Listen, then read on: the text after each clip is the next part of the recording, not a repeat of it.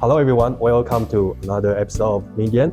Today, we are still having our special guest, Denise, and we are going to focus more on uh, what, how, and why behind her venture, Empower Coffee Roasters. We would very much um, like to learn more about uh, the business, get advice on what to do and what not to do when starting a business. So, first of all, can you tell us more about the story behind the name Empower Coffee Roasters? Sure. And this actually started when I was pursuing my PhD in chemistry before my MBA experience. A few years into my program, I started doing a lot of volunteer work where I worked with a Girls in STEM program at the Arizona Science Center, which helped uh, empower girls that were interested in science and technology. They had a an event every year at the Science Center where they brought them in to do all kinds of experiments and things. So I volunteered there. I also started volunteering with the Salvation Army uh, to work at a domestic violence shelter and do science experiments with kids that were staying at the shelter. And it was through experiences like this that I really understood or started to understand the disadvantage that girls had in science and in STEM careers, where they were not encouraged to pursue those types of careers. And I could see that already just at the age where they were. Like there were kids as young as six or seven, up to 11 or 12. And you could see a little bit already that they were turned off a bit by science. When I was there and I just found it so exciting. I always thought science was exciting because it's how you experience the world around us, which is why I love chemistry because it's in everything that you see and do around you. It is the physical just experience of your daily life. And that's why I loved it. And I wanted to bring that same excitement and joy of science to girls like this. In our business, part of what we want to do is empower women. And it comes from those experiences where we don't want to just serve amazing coffee, but we want to use the platform that we have to help women and help girls get the education that they need and have the resources that they need to pursue an education and a career that they're really passionate about, no matter what that is. So you want to empower uh, women through coffee. Why is it coffee? We love coffee. Oh yeah, because you love coffee. because we love coffee. Yeah, and it actually started with Zach. Like this is like maybe eight or nine yeah. years ago. Okay. Uh, he used to drink coffee just to stay awake. So he would have like you know bad coffee at home that he would just fill with milk and sugar so that he could have caffeine. And then he um, was in a, New York for a business trip, and he went to a specialty coffee shop, and it blew his mind. And he said he did not think coffee could taste so good. And he got so passionate about it. He was the one that really drove this at first, where he started buying specialty beans and he got all of this like fancy brewing equipment at home. And then he realized he could buy green beans like we have here and roast it ourselves. and that's how we started roasting ourselves. And he he got me into it from there too. So coffee is just what we're passionate about for ourselves. So we're using our passion to then help bring some more resources and empowerment to the community. Got it. So your vision is to empower women through your uh, coffee business. How does that uh, vision reflect on your daily operations? So our beans are sourced from farms around the globe that are owned by women. And we specifically work with an importer that helps empower women at small farms. And what they do is they work with farms to pay them a premium to ensure that women are put into roles of leadership. Traditionally, on coffee farms, women are in, are laborers on the farm, but they don't really have a say. And what they found is the farm is more successful when women are involved at the top and they're more financially stable because women naturally are the supporters of their community. They know how to put resources towards their community in the best way. So the community around them is uplifted as well. So we try to make sure that we're supporting these farms to make sure that communities around the world can be uplifted through women's empowerment. And we also donate 5% of all of our sales to local organizations that empower women in Arizona that help them either get educational resources they need or um, resources that they need to um, improve their livelihoods. So, besides the way you mentioned to support uh, women and empower female farmers, are there any impactful projects you have undertaken to uh, support uh, women owned businesses? We do work uh, with some smaller, more grassroots organizations in Phoenix that help empower women. I think one of the best partners that we have in Phoenix is called Go with the Flow, which is a nonprofit that helps provide menstrual hygiene products to students and also to residents of shelters around Arizona. And it's actually staggering some of the statistics you see about girls missing school because of menstruation, where they just don't have hygiene uh, products available to them. And that's terrible for their education. So we work with this nonprofit Go With The Flow to help them get products into the schools. And what we've done is we've hosted a, an event here where we had about a dozen people coming in and created, they call them period packs for students to get uh, they need them in schools. So they don't need to miss school because of a period. And we've uh, volunteered with Go With The Flow for a few other events as well, which has been a lot of fun. Uh, we've also uh, sponsored some events with a local nonprofit called Women Learn, which helps women break the cycle of generational poverty. And it helps women get the resources they need to get an education, and it helps them at least get into college and through the early months of college so that they can get the education that they need to break through and uh, break that uh, cycle of poverty. And we've sponsored events with them where we've provided coffee to help donors understand some of the experiences that the women they support go through. And a recent one we did was around domestic violence awareness, where it was a forum to help women understand the signs of domestic violence and how to help themselves and help help the people that they love understand situations of domestic violence and then try to um, help get out of those situations in the safest way possible. I'm a, a little bit surprised by uh, the difficulties that teenage girls uh, are still facing nowadays. Yeah. yeah. yeah, you are actually doing some like very uh, meaningful uh, things to help them uh, overcome those challenges. I, I feel like your business is a mix of like charity and like a coffee business. How do you balance between profitability and uh, and helping women in need? At first, that was a bit of a challenge because we didn't want to make ourselves out as a nonprofit. Like we're not looking for donations. We are, like you said, a for-profit business, but we want to make an impact in the community. And we have had people like come up to us if we're at an event and say, "Oh, I don't drink coffee, but I want to make a donation." And it's like we're we're not the ones to make a donation to. This is the nonprofit we're working with, and you can donate to them directly. So we need to be make sure that we're very clear about that. But in terms of our just making sure that we have that balance of profitability, we do build that cost into our bottom line and make sure that the cost of supporting the organizations that we need is built into the price of our products. Just like any business, you have all kinds of costs that go into it. And we make sure that, you know, all of that is part of our product cost so that we can still make these meaningful donations. And it's really with the support of everybody that buys coffee from us that we're able to do that. Mm, okay. So, what are some unexpected challenges you encounter when you first started Empower Coffee Roasters? When we first started our coffee business, it was in April of 2020, which was just as everything shut down with the pandemic. And when everything shut down in March of that year, it was hard for us to stomach that and understand what that meant for our business. So it took us some time to sit with it and say, are we still going to start this business? Is it still going to work? And, you know, if we can't have people here, you know, what do we do? Because part of the model that we wanted was to have a space for community and to bring people into our space to hold events and to help support each other and to uplift each other. And that was just off the table completely. So we had to rethink if we still want to start this now. We had already put so much investment into this. We can't just not do anything. So we ended up pivoting to a complete, um, a completely online presence. So we just put all of our resources and time into building up our website so that we could do online e-commerce and that's how we launched in April. And it worked. It was a good way to start and to start to get our name out there.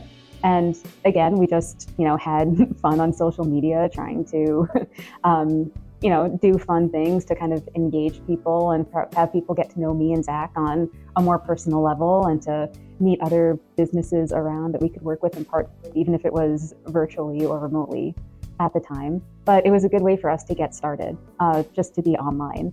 And then slowly we were able to start local pickup where people could come in and pick up their coffee and we could start to have people in the shop. And then once things did start to open up again, we moved into some farmers markets so that we could start to have those more personal interactions with customers more. And the next evolution now is finally having a cafe, uh, hopefully open soon, so that we can have people actually come into our shop more frequently and uh, we can get to know them on a more one-to-one basis. It's great you figure out a way to navigate in the COVID situation, right? I believe that's actually a challenge for most uh, business uh, owners at the time. I think the biggest challenge that we faced, and it's still something that we face, is understanding how to market. That's never been my strength in the MBA for marketing. But when you're actually experiencing it with the resources that have to go into marketing to just get your name out there, and the return that you get on that at first is so tiny. I remember when the first time somebody got in contact with us because they said they found us on Google. And I was so excited because I was like, we put all this like investment into Google ads and it's actually working because somebody found us. But then that was it. and then we've invested in like social media advertising and you know, the engagement is not what you think it is. You know, you want that to turn into purchases and it doesn't turn into purchases at the rate that you're investing and you know you try to do as much as you can to advertise yourself any events that we had and any type of media or press that we had especially starting up we could see you know a bump in our business but it wasn't sustaining. So it was really frustrating and challenging to work through. It's like how do we make that a sustaining business? And the answer just turned out to be patience. Like we're not just going to make thousands and thousands of dollars on day one. We need to build up the confidence of our customers and build those relationships, and then they come consistently. And the biggest thing we've honestly seen is persistence. And I think that's one of the principles of marketing too, is somebody needs to see you multiple times before they think they actually think about you and process your business and then think about making a purchase. So being at the same farmers market every week, eventually somebody comes and gets a cup of coffee and they say, Oh, I like this. And then eventually they'll buy a bag and say, Oh, this is good. I, I can make this at home now too and then they have a subscription and now it's a consistent business. It was really learning how to be patient with growing the business and understanding what investments are worth the time and the money and what might not be worth the time and money as much. It's still a challenge that we work through. I wish I didn't have to. I don't like marketing, but it's something that that everyone has to consider when they're starting a business. Yeah, then it's something you mentioned. Like it's like trial, trial and error process. Mm-hmm. And you mentioned that uh, over time you have been able to uh, build some uh, good reputation. Does that mean you you can rely less on active marketing? Yeah, we have reduced the amount of active marketing and the dollar investment into, I guess, online marketing. And especially as our business has grown and evolved, we're understanding which relationships are more important to us and which types of customers are, I guess, the most important for us to maintain. And as we've built that customer base, we're more focused on um, maintaining our customer relationships that we have. And from there, we build a reputation. And with word of mouth, we start to get more customers that way. And we found that that organic growth is more meaningful and more beneficial to us than just trying to get our names out there everywhere on the internet. Yeah, for sure. Do you still see any like constraints or bottlenecks when it comes to scale your business further, or you are mm-hmm. satisfied with uh, what you have now? I think right now we're on a good path. Like at least for the short term, we know what we want to accomplish in the next three to five years. And we've created a path for ourselves to get there. You know, we're not looking at some kind of crazy growth. We want to start small, start where we are, grow organically as the business grows naturally. We don't want to push it to something that's unattainable. The biggest thing for ourselves is are we happy? With what we're doing. And as long as we're happy with the business that we're running and the way that our business is going, then we're satisfied with where we are. I think that makes sense. You basically want to avoid uh, a huge increase in your capital expenditure mm-hmm. um, to lower your risk uh, while growing your business. Right? right. And you mentioned that you, you already plan out a roadmap for your business over the next three to five years. Uh, would you share more about that roadmap? Part of that roadmap is really starting a cafe in our shop. So up until now, we've just been a roastery where we we source green beans from farms around the world. We roast them here locally and then provide the fresh beans just direct to customers, so B2C, where we have small bags that customers can buy on our website, and also to other businesses around here, just like supplying uh, coffee to cafes or coffee trucks that are around Phoenix. Next evolution is having our own cafe in shop where we will be able to actually create and serve drinks ourselves and not just beans that are around our brand. And then what we'd like to do is also grow those business relationships and have more uh, more relationships with other businesses and cafes around Phoenix. I wish you the very best with your new cafe. Thank you. Yeah. Since you have a strong chemistry background, how does your chemistry background influence your coffee roasting techniques? My chemistry background is not so much an influence on the techniques, but it helps me understand and appreciate roasting techniques overall. When Zach started setting up a roaster in our garage, I wasn't too interested in it until he started talking about it the same way that I talked about instruments in my chemistry lab. so I got interested and I was like, oh, that sounds like something that I do at work. And now I kind of want to see what this is all about. And I started helping him set up our roaster and then started roasting with him and just like seeing this process is, oh, this is a chemical reaction. I love this. This is everything that I love about science is right here. So it's a combination of the science and understanding why the roast happens the way it does and an art to understand your specific bean and how do I have to roast it to get the best flavor from you. Cool. Well, that's a very uh, interesting and uh, technical process. It's fun. It's there's a lot of chemistry in it, but it's also just so fun and cool to see that you can actually just create this delicious product. And this is nothing about finance. this didn't come from finance class. How do you make sure that the people uh, who work alongside you share the same uh, vision to empower uh, women through education and opportunity? We do that by making sure that we work very locally and we build deep relationships with the people that we work with. When you're working on a local level, you really do get to know the people around you really well. And you get to know their character, you get to know their visions for their own businesses and for themselves.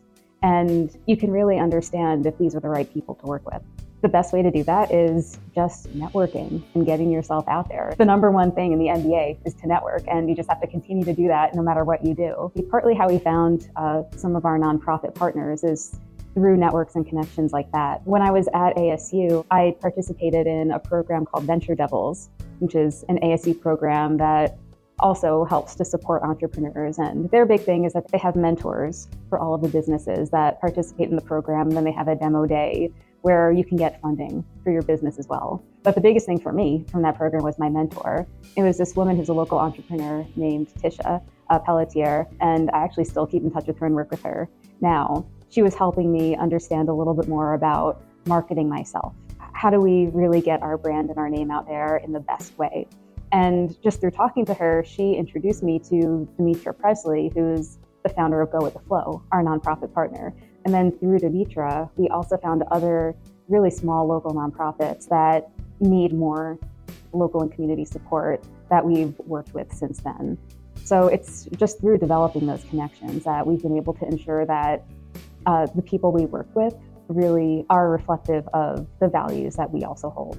It sounds like those are like mutually beneficial relationships. You are helping uh, those uh, nonprofit organizations, and in return, uh, they will help you uh, market your brand. Yeah, and that's part of what we've tried to do. Where if we're able to get some help marketing our brand, it helps them as well. Because if we sell more coffee, we're able to give more as a donation. And also just creating awareness about these great organizations that are really impacting people in our community we want to get their names out there so that you know you not, not even just from us but people can also donate to them directly or participate in programs that they have directly. And it helps build them up as well. So what do you see yourself in 10 years? Do you still picture yourself running uh, empower coffee roasters? Yeah i hope so. I mean i love running empower coffee roasters and i know zach does too. And ideally in 10 years that's all we'll be doing. We won't have to have other jobs or other types of income streams that this this will be it. And really our goal like i said we're not about you know just growth. Like we don't want to have stores all across arizona or the country or something like that. We want to make an impact where we are locally. So getting more involved in our community and helping to support our community the best that we can making sure that we're continuing to support nonprofits that we're helping marginalized communities around Phoenix. Like that's really where we want to leave our footprint. And if we can do that and run our shop and then be comfortable, I think that's really an ideal for us. Would you be open to uh, the possibility to have the nationwide locations and, and businesses by replicating your business model in other, let's say, cities or states? Maybe. Again, you never know where things are going to end up in 10 years. But I don't think that's what we would want to do. That's just not really the mission that we had for our business. It's not about like having tons of locations and tons of growth. And if somebody wants to have a similar mission somewhere else, I think that's great. Because you are saying your vision is not to scale your business to a nationwide level. Mm-hmm. But I, I feel like your business model is very impactful. By scaling your business, you can help more women or uh, local communities on a larger scale. That's a really good point. There's somebody in other cities that want to launch a business like this, or they can have an impact in the community and are as passionate about coffee as we are. I think we could be open to. Yeah, because you have gone through this, and if people like share similar uh, passion and vision, it'll be really helpful if you can share your experiences to help those people. Yeah. Yeah. Do you have any suggestions for people who are thinking about starting their own businesses? I think my biggest suggestion would be to know your why. Understand the reason that you're starting a business and always remind yourself of what that reason is. Because as you grow and as your business evolves, it's really easy to get off track and to forget why you started it in the first place. So for me, I don't know if you remember the first day of orientation in our MBA, it was an assessment that we had to do where we sat down for hours and filled out this packet of uh, where do you see yourself in a few years based on your strengths and based on some evaluation. It was really, really hard. It was a, a just a big exercise in self reflection, but I actually still refer to it. I found it so helpful because it made me actually sit down and understand why am I getting an MBA and what's my final goal? Like, what do I want through my business? And how do I want that to impact my life? And how do I want my life to impact the world? And whenever we're making a business decision, or even whenever I'm th- like making any type of career decision, I go back to that packet still. So if you know if somebody is starting a business, make sure that that's clear from the start why you're doing it, because then as you're growing, if you're thinking about taking on investors or taking on debt, think about where that's going to get you, and is it still serving you personally, and is it still making you happy? Everybody's journey is different, and just make sure that your journey is the one that's giving you fulfillment. I can definitely resonate to what you are saying here. It's very important to have a clear goal in mind. You reminded me um, about a, a, speech from Steve Jobs. He was looking at the mirror every day. He, he, he woke up and asking himself, Am I going to do what I'm going to do right now? Today's my last day. It's kind of extreme, but like I think it's a really good question um, to ask yourself. Uh, what's your purpose? Uh, what do you want in your life? Because sometimes people do things they are not leading them to their uh, end goal. It's like you said before, life is short, yeah. and are you really living life to the your fullest potential yeah. and the way that you want it to go? Exactly. Anything else you would like to share that's not covered in our discussion earlier? I think the probably the last thing that I want to say is if you want to support local businesses, make sure you're supporting them in the best ways that you possibly can. And I think the obvious one is the number one way is to buy from them, buy their products. But the second best way, and a lot of people don't realize that, is social media engagement. Or some people might not understand that part of like the algorithms are based on how people interact with your posts. So if there is a small business that you like, and that you want to support, maybe you're not a coffee drinker, so you wouldn't buy our coffee. But if you still want to support us, follow us on Instagram, like our posts, comment on the posts, interact with them, share them, because that's how the word gets out about us, at least online. And that's, you know, creates that more organic engagement. And you could do that with any small business. The same thing like my friend Yen is starting a podcast and posts about it. So I make sure like I engage and I like all of his posts so that, you know, it kind of helps your algorithm out a little bit more. Yeah. Thank you very much for your yeah, support, Denise. all right. Um, I had a great conversation with Denise today. I appreciate her sharing her valuable experiences. I hope everyone can learn something from it as well. Uh, thank you everyone for listening and watching, and I will see you guys next time. 谢谢大家的收看。如果你们 喜欢我的内容的话，请帮我按赞、订阅、下分享，这是对我最大的鼓励。我们下次见。